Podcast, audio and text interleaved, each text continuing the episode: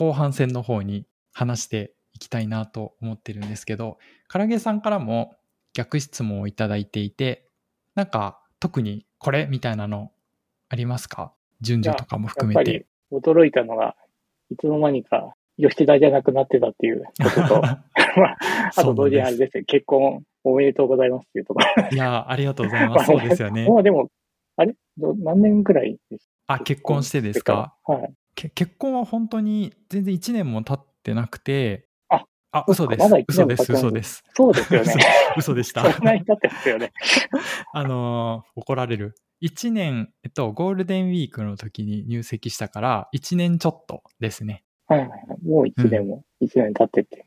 うん、いい、そうですね。いい時期ですね。はい、そうなんです。うん。で、僕の方が名字変える、あの、パートナーの名字がスヤリっていう、すごい珍しい、全国に100人ぐらいしかいなくて、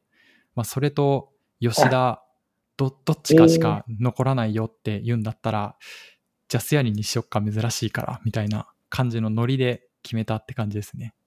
吉田さんらしいなと、ちょっと思いました。これ、ただやっぱり、うん、いや、なんかそう言っていただけると嬉しいんですけど、僕もなんか一方的に、その、なんか女性だから名前変えるよねみたいなの、うん、まあどうなんてずっと思ってて、なんかそれに加担したくないなっていう気持ちも、うん、まあちょっと後付けもありますけど、割と思ってたことはあって、ただ、まあ、やっぱりこれ、その、まあ、全女性の、全女性というか、日本だと、どれぐらいって言ってたかな？50組に1組ぐらいしかいないのかな？確か男性側が名前変えるのがすごい珍しくて、なんか役所行った時も、初め役所の人、僕の目を見てずっと、なんか結婚おめでとうございますみたいな、はい、ずっとなんかこの、この後の手続きはあって説明してくれるんですけど、その名前が、あの、奥さんの名字の方を採用したってなったら、逆に今度奥さんの方しか見なくなって、僕の方全く見ずに なんか説明され始めて、いや、なんかそれはどういうことやみたいな、こう、デイゼロからちょっともやるみたいなところから始まって、まあ、あとも、うん、なんか名前変えたりする、あの、口座変えたりとかするときに、まあ、なんかな、なんで変えるんですか？ちなみにみたいなこと聞かれるんですよね。割といちいち。その、はい、会社を継ぐとか、そういう特別な理由があるんですか？みたいな、はい、多分答えを期待して、割といちいち聞いてくるんですけど、いやもう単純にあの、変えただけっす、みたいなこと言ったら、ああ、そうですか、みたいな感じになるんですけど、うん、まあいろいろやっぱめんどくさいなと思いますね。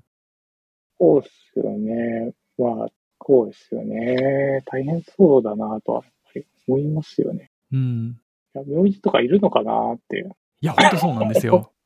それすごい思ってて、なんか唐揚げさんだったらこの気持ちをちょっと分かってもらえるんじゃないかなと思ったんですけど、はい、僕も結局インターネット上でずっと吉田裕太にしてるから、まあ本名を変えたところで、はい、なんか本名の方が、すすやりの方がビジネスネームになって、はい、なんかインターネットネームの方がこう、比較的知り合いの人とかに認知してもらってるから、なんか変えるの別にどうだっていいやって思ってたんですよ。はい、だからなんか名字割とどうでもいい派。で、まあ自分のアイデンティティは別のところにあるなとかって思ってたから、はい、なんか唐揚げさんも多分今から唐揚げっていう名前は禁止です。あのアイコンを使うのも禁止ですって言われる方が、なんかいろいろこうメンタル的なダメージがあるんじゃないかなと思ってて、意外に人間ってどこにアイデンティティ持ってるかって、やっぱり違うんだなって思ったりしたんですよね。はい。そうですね、うん。それはそんな気がしますね。うん。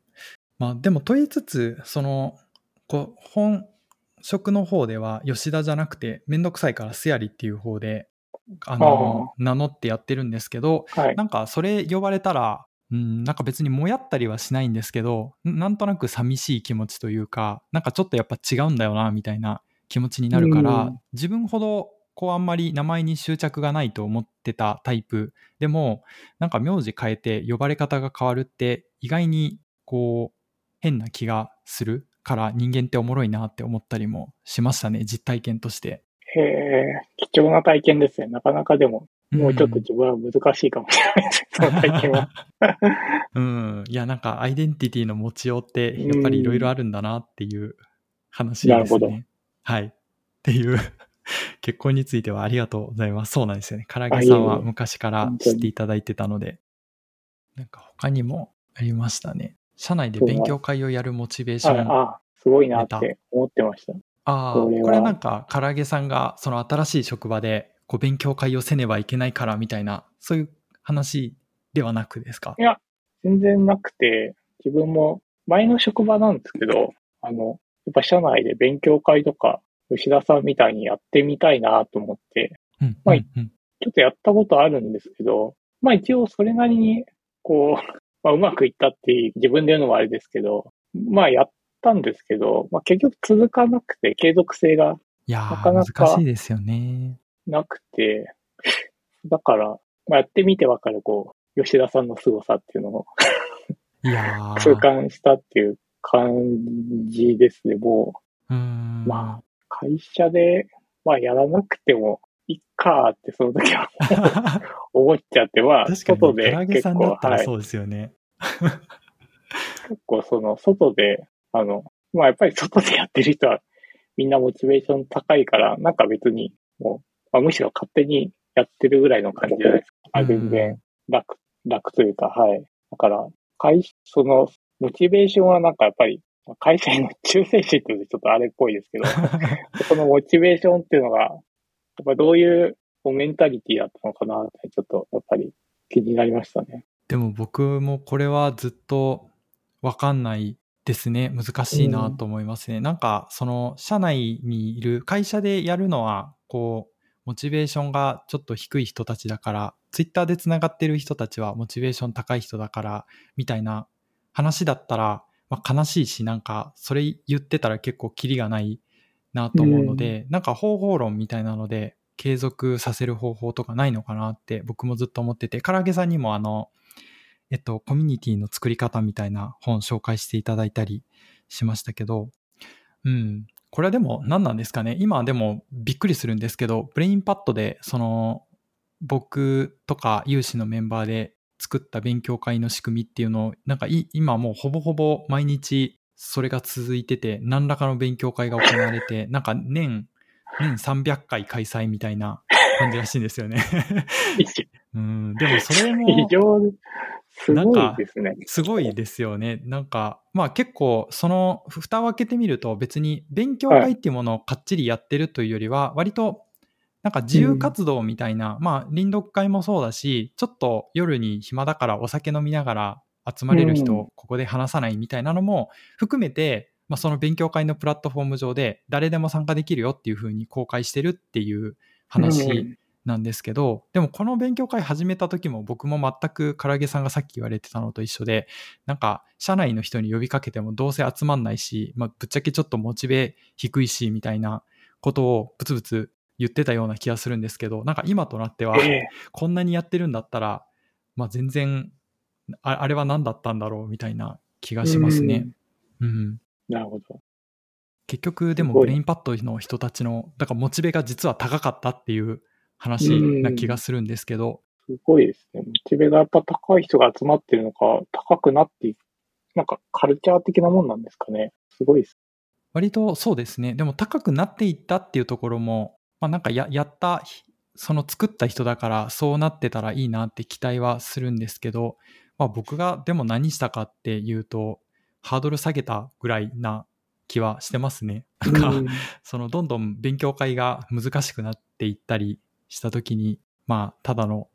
飲み会をやりましょうとか、こうみんなで頑張ったことを励まし合いましょうとか、そういうもう誰でも参加できるやつを投下するみたいな感じで、でも割とそのポジションが年次が高くなっていったりとか、年齢が高くなった人って僕はそういう一定なんか同権になるのも役割だなって思ってたので、まあアホのふりしてやるみたいなのは心がけてたかもしれないですね。すごいですね。音声配信とかも、もう終わっちゃう、なくなっちゃうのかなって思って、それはまあ、吉田さんはまた新しく始めるんだろうなって思ってたんで、そこはそんな心配してなかったんですけど、あの、ブレインパッドの方が終わっちゃうのが、ちょっともったいないっていうか、寂しいかなって思ってたんですけど、まあ今もすごい、あの、継続してるんで、そこがすごいなって思いましたね。すごいですよね。うん。続けてる。僕だったら絶対なんか他人がやってた番組引き継ぎたくないと自分で 言っちゃうんですけど、でも本当にすごいモチベーション高いあの後輩の方が引き継いでくださって、でもそれ見て思ったのは、なんか僕も在職中にすごい尊敬してた先輩が会社辞めちゃったりした時に、ああ、もうこの会社終わるわとかって思ってた もうここの人抜けたらもう終わるでしょうとかって何回も思ってたんですけど、でもやっぱり組織はそれでも普通に明日も回るみたいなことを思ってて、で、僕も辞めたらなんかブレインパッドの発信力みたいなのが落ちちゃうんじゃないかなって偉そうなことを一瞬思ったりしましたけど、でも結局その働きアリの話みたいな感じで、まあそういう人が抜けたら次のモチベーション高い人が現れるだけなんだなっていうのも改めて思ったりしましたね。そうですね。それはやっぱりあると思いますね。自分も、あの、前の会社で、まあ、それなりに、あの、そうですね、あの、頑張ってたっていうか、はい、ところもあると思いますけど、まあ、やっぱりいなくなったらいなくなったで、それで最適化していくっていうか、まあ、それが組織なんだなっていうふうには、まあ、寂しいような、まあ、でもだから、あの、安心というか、まあ、そういう部分もあるかなと思いますけど、そうですよね。それでガラガラ壊れてたら社会なんか成り立たないだろうし、みたいな はい感。じですよね。うん。うん、勉強会はだから結果的にはなんか、まあ、結果的に良かったねってなった だけで途中で失速みたいなのも全然可能性としてはあったんじゃないですかねこれはなんか再現性とかもう何も分かんない世界ですね本当に確かに。そうですね。うんと思ったりしますけどそうですねやっぱり音声配信です。音声配信唐揚げさん確かに音声配信されてましたけど、なんか、はい。やっぱりめんどくせえなってなったって感じですか？そうですね。あの、やっぱり撮る場所が限られちゃうから、うんあのうん。場所とか機械が、時間が結構限られちゃうんで、なかなかちょっと難しいなってところはありましたね。まあ今だと逆にフルリモートだから、ちょっともうちょっとやりやすいかもしれないですけどね。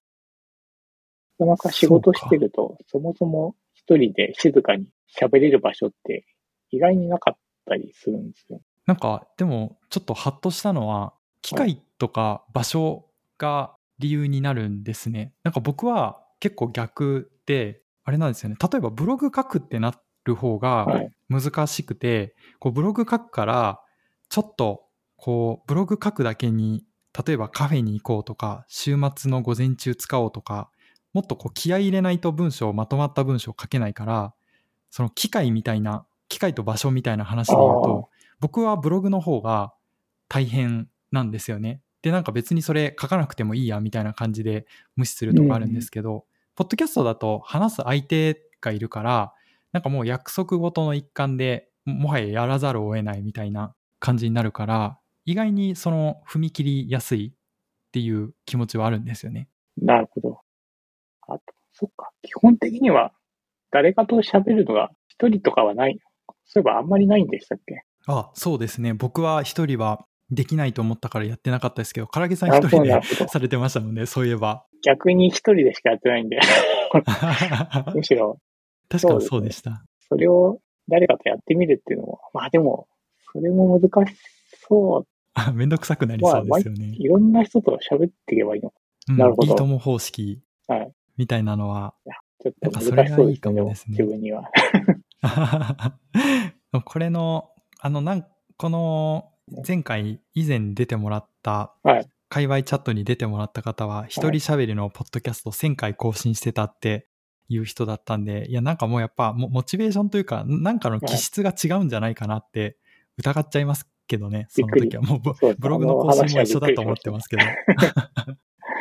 あれ、音声配信はまた違った方向の凄さがありますね。うん。唐揚げさんは結結構、構やっぱり聞いてるんですかね。音声、あ、ごめんなさい。あ、結構音声配信たくさん聞聞くのも結構知ってるような印象があるんですけど、そうですね。僕はめちゃくちゃ多分人よりは聞いてて、とというかなんか起きてる間ははいずっと耳にイヤホン刺さってるぐらいの 勢いですね。結構音声配信って長い番組が多いから、なんかたくさん聞くのが結構もう、なんていうんですかね、辛くなってこない、辛くなってくるって言うとあれですけど、難しくないのかなってちょっと思うんですけど、これでも唐揚げさんがブログ書くやつの逆かもしれないですね。僕、何にも苦ではなくて、あむしろちょっとなんか人の声とか音があったらいいって思ってるぐらいだから、うん何にも考えずにずーっと流してるんですよね。YouTube だか、ポッドキャストだかを。えー、すごいですね。なんか、自分も結構早くやっぱり、読むのが結構早く斜め読みとかできるじゃないですか。はい。音声ってそれがちょっとできないから、あれなんですよね。まあ、微妙に早送りで聞いてるんですけど、それでもやっぱ限界があるので、へえ。あ、なんか、そう、そういう摂取に、なんだろう、物理的なリミットがあるみたいなのが、結構嫌な感じなんですか？唐揚げさんにとっては。うん、結構せっかちというか、な自分のペースで、やっぱり、あ、でもそれはわかります。コンテンツを楽しみたいのかもしれないですね。なんかいい感じにこう、飛ばし読み、なんか飛ばしたりがちょっと難しいじゃないですか。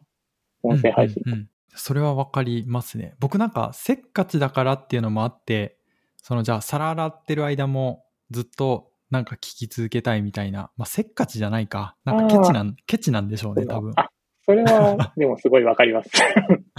それはわかります。うーん。いや、でもな、ブログ更新し続けるのも相当だと思いますけどね、このポッドキャストを更新するのとブログ更新するのは、なんかでも溝がありそうですね、趣向性に。やっぱり違う方向性かもしれない。うん、面白い。そうっすね。まあ、あとはなんか僕はでも、そそもそも大前提として、まあ、声聞くの好きみたいなのが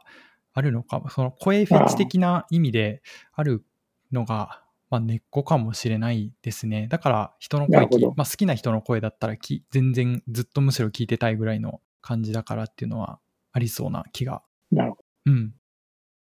とかとか、次のトピック、もうこれ、これ最後、え、最後でもないか。LLM について語る。LLM か、もしくはサウナですかね。サウナ LLM はちなみにはい僕はなんか、その唐揚げさんにとって LLM ってどう思ってますかっていうのは聞いてみたかったやつの一つですけど、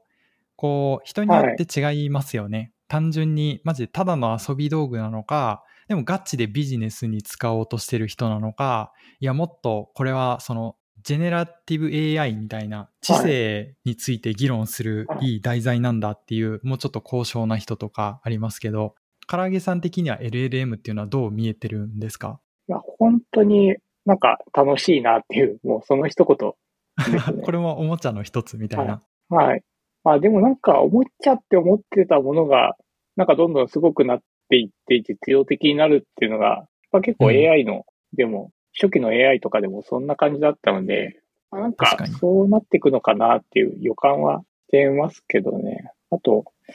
LLM、まあ、そのチャット GPT とか、相当賢い気がしてますね。相当賢い気がしてますね。っていうのもあれですけど、うんうん。やっぱり前、前の音声配信でもありましたっけ？なんかあんまりまだ引き出せてないだけなんじゃないかっていうその能力を。そのはい、説が。うん。そうですね。まだその限界が見えてないところがあるのかなとか、本当に自分も、自分もっていう言い方あれですけど、その知性って結構身体性がないとやっぱりうん。厳しいのかなって自分は思ってたんですよ。だからそこに結構大きな、まあ、ハードルがあって、その、まあ、身体性を持たないとなんかもう一段上に行けないのかなっていうのをなんとなく思ってたんですけど、うん。なんかそうでもなくても言葉だけで、なんかここまで賢くなっちゃったんだっていうのが結構衝撃だったのと、まあ、逆に、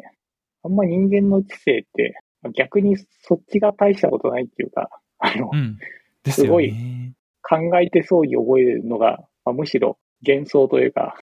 なんか大したことない。あの、なんとなく、あの、前後の言葉で反射的に反応してるだけで、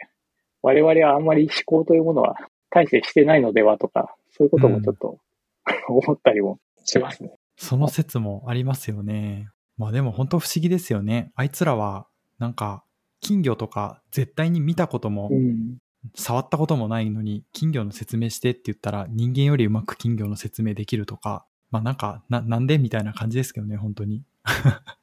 そうですね。実際に、身体性ゼロのはい。人が。うん。もう、なんか体験とかなくても、あそこまで、賢くなるんだなっていう。そうだ。なんかもう一個、そう、これに絡めて聞きたかったのは、割とその、昔からプログラミングとか、されてた方だったら、はいこういう道具出てきた時に、あ、これはそのプログラミングをどんどん一般人にも民主化して使えるようにしてみたいな、なんかちょっと絶望するわみたいな話もありますけど、唐揚げさんはこれってもう本当に100%楽しいみたいな感じで、いやなんか不安が残るとか心配もあるみたいなのってない感じなんですか？ああ、不安は、そうですね。あんまりまあ、ここまではなんか感じてないですね。まあ、うーん根が楽天的だからかもしれない。まあでももう、自分より だいぶすごいなって気はしてますけどね。うーん。なんかな、いや、うん、なんだ、僕はなんか、割とその、誰でもプログラミング書けるようになったら、はい自分の何かがやっぱり既存されていくんじゃないかなと思って、ちょっとネガティブな気持ちもあるんですよね。うん便利さの奥に。はい。うん。でもなんだろうな、なんかこういうのを本当にもっと学ぼうとか楽しもうってできる人は何なんですかね。このちょっとまだ公開してないエピソードで、であの、サンサンのサルタさんっていう方も、ポッドキャストで喋っていただいたんですけど、あの、その方も、まあ、基本的に学ぶのがもう何にも苦痛じゃなくて、むしろ学ぶの好きみたいな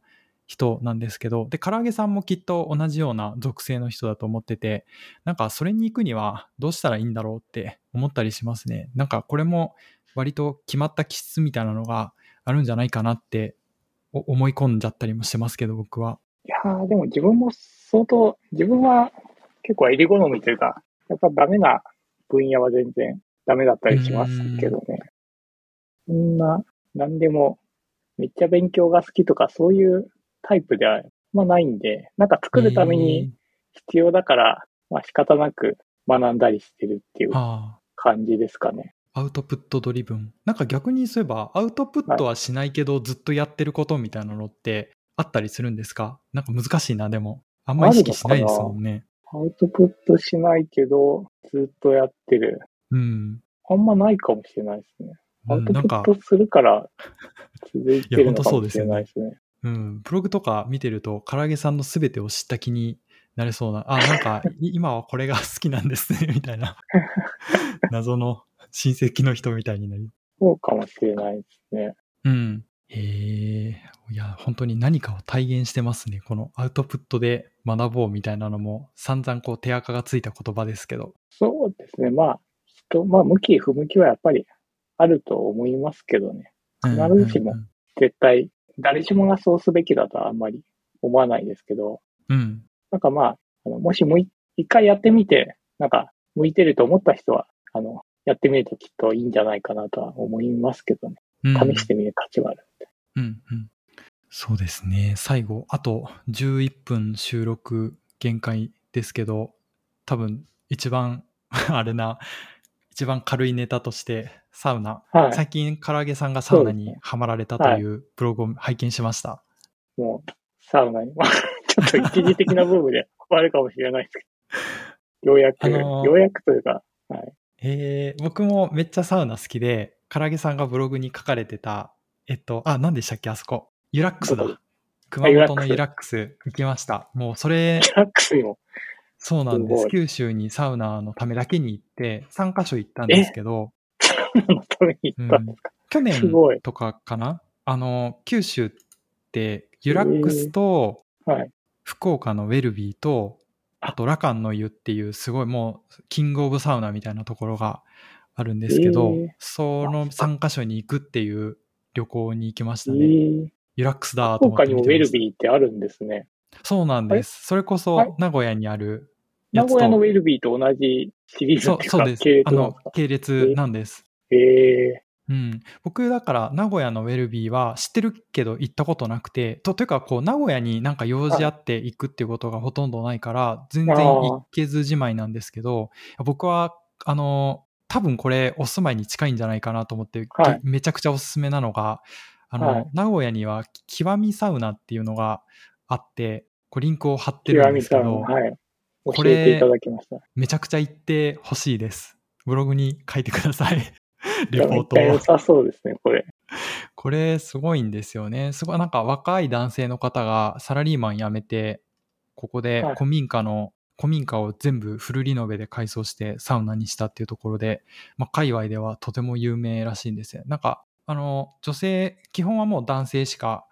やってないはい。ところで、めちゃくちゃいいらしいです。ここすごいこ、これだけのために名古屋行きたいんですけど、僕は。これはいけますね。いける。ちょっと混んでる範囲圏内ですけど。いやー、いいな羨ましいですね。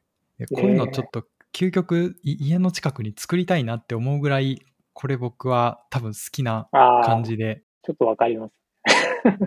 うーん。いや、そうなんですよ。僕もなんか、物作るの、多分普通の人よりは好きなんですけど、なんか究極最後、こうはい人生のどこかでお店やったりとか、こういうサウナみたいな、なんか箱物みたいなの作りたいなっていう夢がうんずっとあるんですよね。唐揚げさんもなんか、そういうのってあります？あります。あの、全然実現に向けて何も動いてないんですけど、あの、まあ、まあメーカースペース的な、いやー、まあ。自分のうんはい城的なところで、まあ、こうなんか好きに作りたい人がワイワイ来たらいいなぁと、楽しそうだなぁと思いつつ、うん。ちょっと計算すると、ちょっと厳しいなって、お金を計算すると、いや、もうこの古民家みたいにクラウドファンディングでお金、はい。から唐揚げ帝国でお金を集めて、そうですね。唐揚げ帝国で一人1万円払う人おがお布施を払ってもらって、みんな1万払ってくれれば、もしくはツイッターのフォロワーから、フォロワーさんからみんな100円ぐらい集まれば、100円集めればいけるかもしれないですね。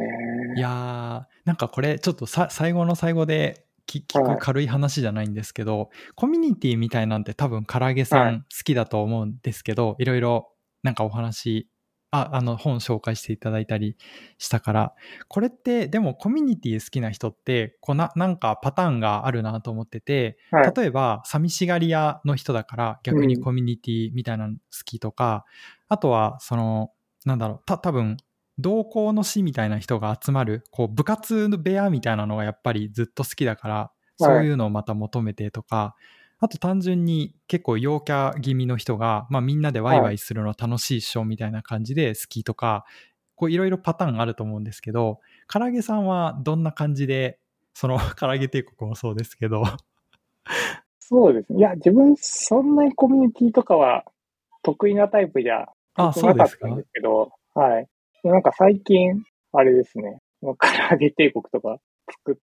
たらあるよあるよとなんかこう、人が集まっちゃっちょったとのオフ会やりませんかって言われて、あうんまあじゃあやってみましょうかみたいな感じで、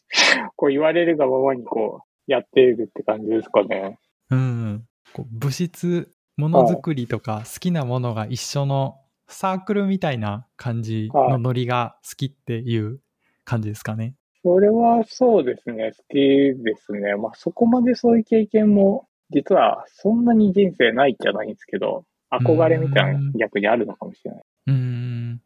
おもろいですね。でもブログみたいなのでずっと情報をオープンにされ続けてるから、じゃあ集まれってなった時に実際に集まってくれる人が出るっていうのが、うん、なんかその意図してなかったけど、そういう、なんだろう、オンラインサロンじゃないですけど、はい、うん、できちゃいますよね、きっと。そうですね。なんか絶対向いてないなとは思ってたんですけど、なんか意外に いつの間にかちょっと不思議な感じはしますね。うん僕も究極最後人生の最後にお店みたいなのやってそういうなんかお同じものが好きな人たちが集まる場所みたいなのメーカースペースみたいなさっきの唐揚げさんのできたらいいなと思うんですよね。憧れですよね、やっぱり。うん、サウナも今はつけたいですね。ちょっとそうですよ数ね今その気持ちがあるかわかんない。いや本当にあのかつてのタピオカみたいなことになるかもしれないから怖くて サウナ屋は開業できないですけど。うんうん。まあ割ともう、ま、マジで結局88分ぐらいギリギリまでお話しして しちゃいましたけど。はい。じゃあすごい長い時間を突然のオファーでしたがありがとうございました。いえいえ、はい。今回のゲストは唐揚げさんでした。ありがとうございます、ありがとうございました。